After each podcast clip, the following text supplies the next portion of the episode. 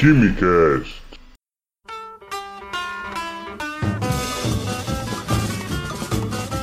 Alô, gênios, apreciadores de Química e Ciência desse Brasil, senhoras e senhores, bem-vindos ao nosso Quimicast.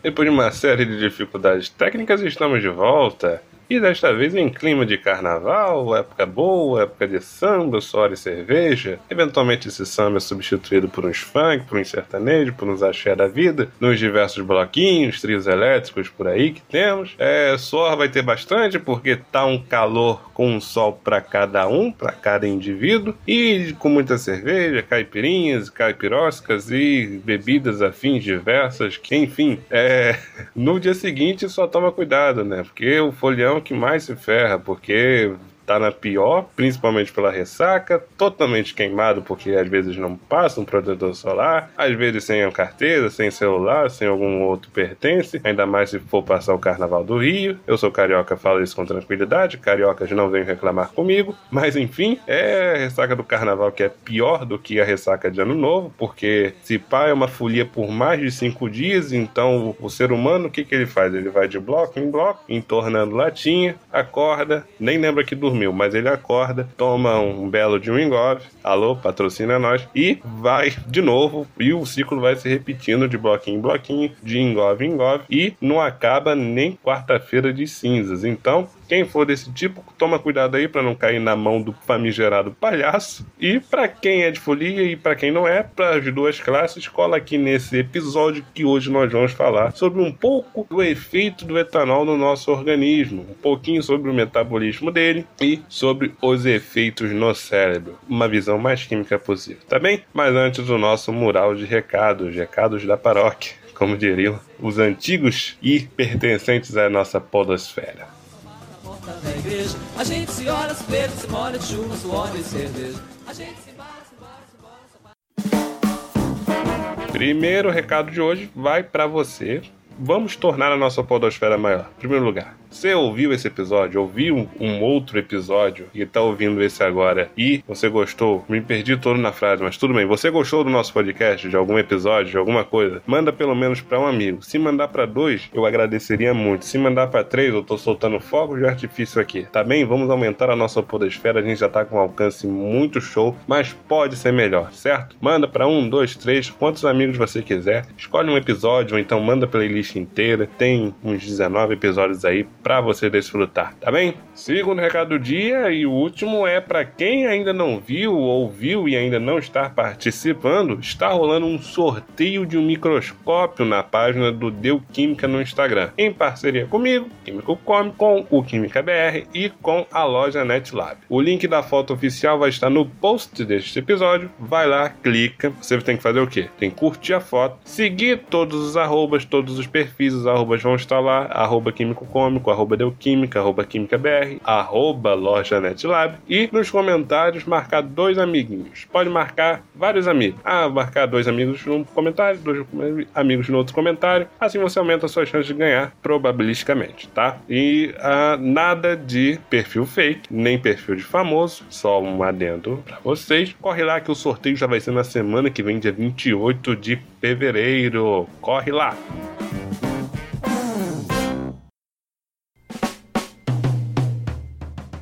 Bem, etanol, né? Etanol ele é um ingrediente muito presente nas bebidas alcoólicas, olha só, é ele é um álcool. Por aí vocês lembram de alguma propriedade? Nós temos aqui uma alta solubilidade em água, só para começar, e uma solubilidade em gorduras, né? Já que ele tem uma parte polar e uma parte apolar. Então, tudo de bom para ele ser absorvido, né? Apenas com um gole, uma pequena parte já começa a entrar na nossa via sanguínea pela mucosa da boca. Olha que beleza. A bebida ela chega até o estômago, lá só uns 20 20% dela vai ser absorvido e vai entrar na nossa corrente sanguínea, e o resto ele vai até o intestino delgado, onde lá os 80% restantes vão ser absorvidos. É, por volta de 15 a 60 minutos, todas as moléculas de etanol elas entram na circulação e começam a se espalhar pelo corpo. Elas são transportadas para órgãos e tecidos ah, que possuem uma maior concentração de água. Bom, esse tempo ele vai variar principalmente da presença de comida no estômago estômago, se você vai ter comido alguma coisa ou não, as pessoas já sabem desse macete, da velocidade com a qual você bebeu, se você participou de alguma competição de vira copinho no bar, não, vai ser a velocidade alta, é, nem sei se tem competição de vira copinho, mas enfim, abraço é, pessoal de Campinas, do aeroporto de Viracopos, e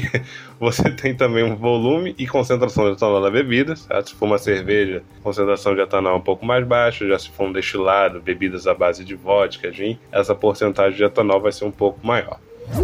No fígado, 90% do etanol ele vai ser metabolizado. O restante ele vai ser eliminado por urina, por hálito, né? O teste do bafômetro tá aí para comprovar que o etanol sai no hálito e também pelo suor, certo? O que que acontece quando o etanol ele é metabolizado? Ele passa por uma sequência de reações orgânicas, reações que são catalisadas por algumas enzimas. A primeira enzima responsável pela oxidação de etanol a acetaldeído, ou etanol, se você gostar da nomenclatura IUPAC, ela vai ocorrer no citosol e a enzima participante é a álcool desidrogenase. Guarda aí esse nome que vai ser importante na vez que você fizer BQ ou em algum momento vai ser importante. Guarda aí. Enfim, uh, então aqui você tem o acetaldeído. Acetaldeído, por ação da enzima aldeído desidrogenase na mitocôndria, ele vai ser levado a acetato. Nessas duas reações você tem um consumo de dois NAD+, que são convertidos em NADH. O que, que acontece aqui? A metabolização do etanol ele é bastante eficaz se você estiver na presença de um hormônio endógeno chamado glutationa. Se você passa da conta, a glutationa ela não vai ser capaz de auxiliar. E com isso você vai ter um acúmulo de acetaldeído no seu organismo por um período de tempo maior. O que, que o acetaldeído nesse meio vai fazer? Ele não vai ficar ali de boa esperando as taxas abaixarem para ser metabolizado. Não. Você, sommelier fora de controle, ele vai causar em você, o acetaldeído, diversas náuseas, fadiga, irritação no estômago, dor de cabeça e até alterações da pressão arterial. Sintomas familiares? Esses são os sintomas da ressaca, certo? Um aldeído, metabólito do etanol, ele é a fonte do seu day after no buraco, certo? seu day after na fossa, culpa um aldeído, certo? Mais coisa para as pessoas botarem culpa na química, mas é porque tudo é química, gente. Relaxa. Chuveira, gelo, rápido. Fãs de orgânica perceberam o seguinte: nós temos a oxidação de um álcool primário, etanol, ao seu aldeído. Aldeído, grupo C dupla OH na ponta da cadeia. Álcool primário, grupo OH ligado a carbono primário. Perguntinha. Se fosse um álcool secundário sofrendo uma oxidação, seria formada uma molécula de qual grupo funcional? Certo? A gente vai lançar essa pergunta e outras na enquete de sábado, tudo dando certo. Vai estar tá lá no nosso Instagram. Se você não segue, vai lá seguir, arroba. E também vai ter gabarito aqui no próximo episódio, tá bom? É, tá bom. Se você ficar na linha do bebê até não cair, é, o que, que acontece? O acetaldeído ele não vai te fazer muito mal, não. Ele vai estar tá ali, vai ser metabolizado, ele vai para acetato. O que, que vai acontecer com o acetato? Nesse caso, ele vai ser utilizado na síntese do acetil-CoA, você também familiarizado com bioquímica, deve saber que ele é um composto intermediário pertencente ao metabolismo. Ele participa lá do ciclo de Krebs, do ciclo do ácido cítrico, que são a mesma coisa. O acetil-CoA também vai participar participar da formação de corpos cetônicos e ácidos graxos. Isso sim, ácidos graxos. Afinal, a barriga de chope é real. Bebe que nem um desgraçado para você ver o tamanho da gordura que você vai acumular aí. Vai ver só. Não estou te rogando, é a ciência que funciona desse jeito, tá bom? Bem, o etanol, ele é uma substância depressora. Vamos falar um pouco da, das ações dele relacionadas ao cérebro. Ele vai atuar em diversos neurotransmissores no cérebro, no sistema nervoso central, dentre eles o ácido gama-aminobutírico, GABA, e o glutamato. Vamos falar primeiro do GABA. O GABA ele é um neurotransmissor inibitório do sistema nervoso central, ou seja, ele reduz a atividade elétrica dos neurônios. Existem dois tipos de receptores de GABA, o alfa e o beta sendo que só o alfa ele vai ser estimulado pelo álcool. É estranho você dizer, né? Ele tem um efeito inibitório, mas ele é estimulado pelo álcool. Então, se você não fez bioquímica ainda, fica acostumado com essas linguagens de estímulo, inibição, é, inativação, que numa mesma sentença você tem duas palavras assim, que tipo uma contraria a outra, mas é isso. O GABA ele é inibitório do sistema nervoso central, mas ele vai ser estimulado pelo álcool. Então, você está na presença de álcool, o GABA ele é estimulado.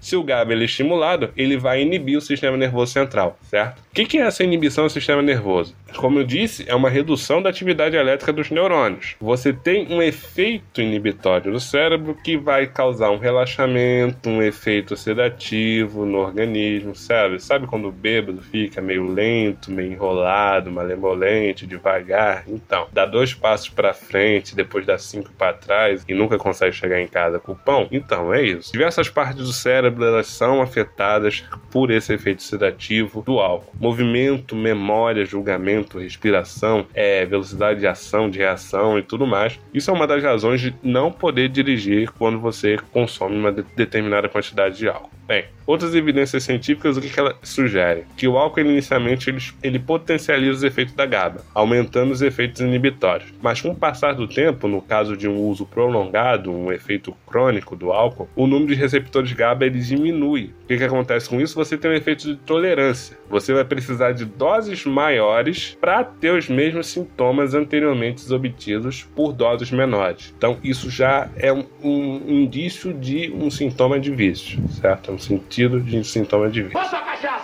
Bom, falando agora do glutamato, ele tem um efeito contrário do GABA. Ele é um neurotransmissor excitatório do cérebro, certo? Ele vai ter um papel muito importante na memória e da cognição. Chegar lá. Se ele é excitatório, o que significa dizer? Significa que ele estimula a atividade elétrica dos neurônios no cérebro. Como eu disse, o efeito é contrário. Só que o álcool ele vai afetar a, a ação sináptica do glutamato no cérebro. Ele vai reduzir a neurotransmissão glutaminérgica excitatória. O que, que isso significa? Significa significa dizer que os efeitos inibitórios do glutamato vão ser proeminentes. Logo, você fica menos excitado, menos eufórico, situação sentido de animação, e você, nesse meio, parece um pouco contraditório, porque o que mais as pessoas, quando bebem, elas ficam alegres, ficam animadas e tudo mais, uma euforia danada. Mas eu já já te explico um outro efeito de um neurotransmissor, que não é o glutamato. Bom, então nós temos os efeitos do GABA aumentados e os efeitos do glutamato inibidos. Significa dizer que a transmissão de informação entre os neurônios vai ser prejudicada. Você deve estar se perguntando como assim. Vamos dar uma revisão basiquinha sobre o sistema nervoso. O sistema nervoso ele vai ser formado por neurônios que têm conexões, são chamadas sinapses. Quando você tem um encontro entre os dendritos do, de um neurônio e o axônio de outro neurônio, você tem essas conexões. Então, nas extremidades dos axônios, você tem potenciais elétricos que se originam no corpo celular. Os axônios eles são responsáveis por liberar substâncias químicas, os neurotransmissores, certo? Que vão navegar pela fenda sináptica e vão se fixar em proteínas de membrana do receptor, que é o neurônio seguinte. Então, assim você vai ter carreamento, a condução das informações. O GABA, por ser um neurotransmissor inibitório, a transmissão neural ela vai ser inibida. Você vai ter efeito de redução do potencial elétrico, com isso você vai ter um retardamento da informação. Com isso os neurônios vão trabalhar bem menos e com isso você vai perder coordenação e autocontrole.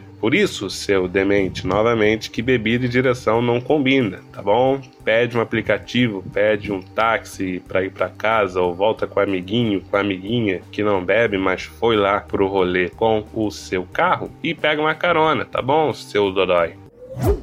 E sabe o que, que depende dessa transmissão para ser formada, dessa transmissão elétrica para ser formada? A memória. Então a gente tem aquela famosa perda de memória da noite anterior, a tal amnésia alcoólica. É, você só lembra do palhaço na sua frente. Às vezes você não sabe quando chegou em casa, às vezes você não sabe como você trocou de roupa, né? Eu não tava com essa roupa. Aí você no outro dia acorda com uma roupa completamente diferente e você também tem uns gaps de memória, né? Alguns acontecimentos têm um gap, assim, uns apagões. Isso se deve à dificuldade de transmissão das informações que formam a memória lá no hipocampo, certo? No apagão geral, dificilmente você vai lembrar de alguma coisa, porque ali você não teve transmissão de informação nenhuma. O cérebro então não registrou informação. Mas se você tiver aqueles brancos, aqueles apagões, a chance de lembrar é um pouco maior, porque você teve alguma transmissão de informação ali. Bem, a inibição do glutamato ela causa baixa excitação, mais lerdeza. Daquela questão que a gente ficou um pouco contraditório, né? Da onde vem então a felicidade, toda a euforia das pessoas que consomem álcool? É que o álcool ele vai estimular a liberação de dopamina, que é um neurotransmissor do prazer, do bem-estar, e também da serotonina, um neurotransmissor que regula a, o humor, a ansiedade e tudo mais. Por isso, em alguns casos, é correto afirmar que uh, aquele shopping de final de semana, aquela mesinha e tal, para dar aquela, aquele primeiro copinho para dar aquela desinibida, você fica mais relaxado, mais bem-humorado, dá uma regulada na tua ansiedade, você consegue se socializar melhor, você abre algumas portas para socialização. Ponto negativo aqui é o vício químico, né? Você tem esses neurotransmissores presentes que vão te dar uma sensação de bem-estar bastante significativa e a busca do organismo por esse bem-estar vai ser constante. Se ele souber qual é a fonte desse bem-estar,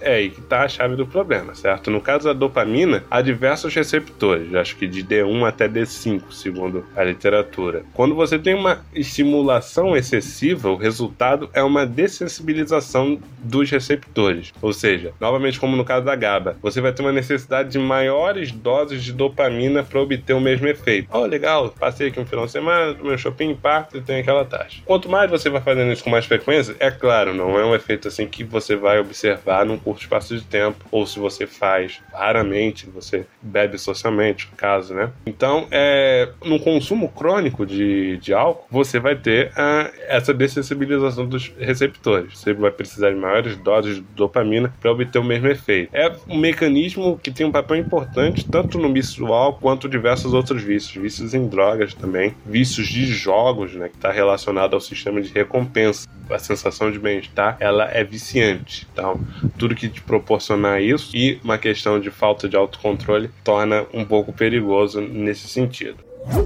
Bom, dá para tirar um aprendizado químico do carnaval, sim, não é só passar o feriado e tudo mais, mas também tirar um aprendizado de saúde. Diversas pessoas já devem saber para beber bastante água, porque sim, você tem um efeito de diluição, um fator de diluição no álcool, né, que vai deixar o seu dia seguinte bem melhor e você assim não vai perder dias de folia com náuseas e vômitos, passando mal e tudo mais. E também serve esse conselho para as festinhas universitárias. O período está começando e a galera já tá em polvorosa organizando os rolês, tá bom? Então, olha só como só hoje, num assunto assim que parece muito comum, né? Você pode falar sobre reações orgânicas, funções orgânicas, metabolismo e fugindo um pouquinho da química, né? A gente pode falar um pouquinho das substâncias químicas, né? Atuantes no sistema nervoso central. Bom, é, dúvidas, perguntas, caneladas, já que eu falei um pouco sobre um campo assim que foi necessário pesquisar, né? Campo biológico tudo mais. Então, com certeza vai ter alguma canelada manda pra gente pro nosso e-mail, que a gente no podcast seguinte vai dar aqui a seu recado. E manda também mensagem nas redes sociais, que vão estar no link aqui no post. Um grande abraço a todos vocês, um bom carnaval e fiquem bem.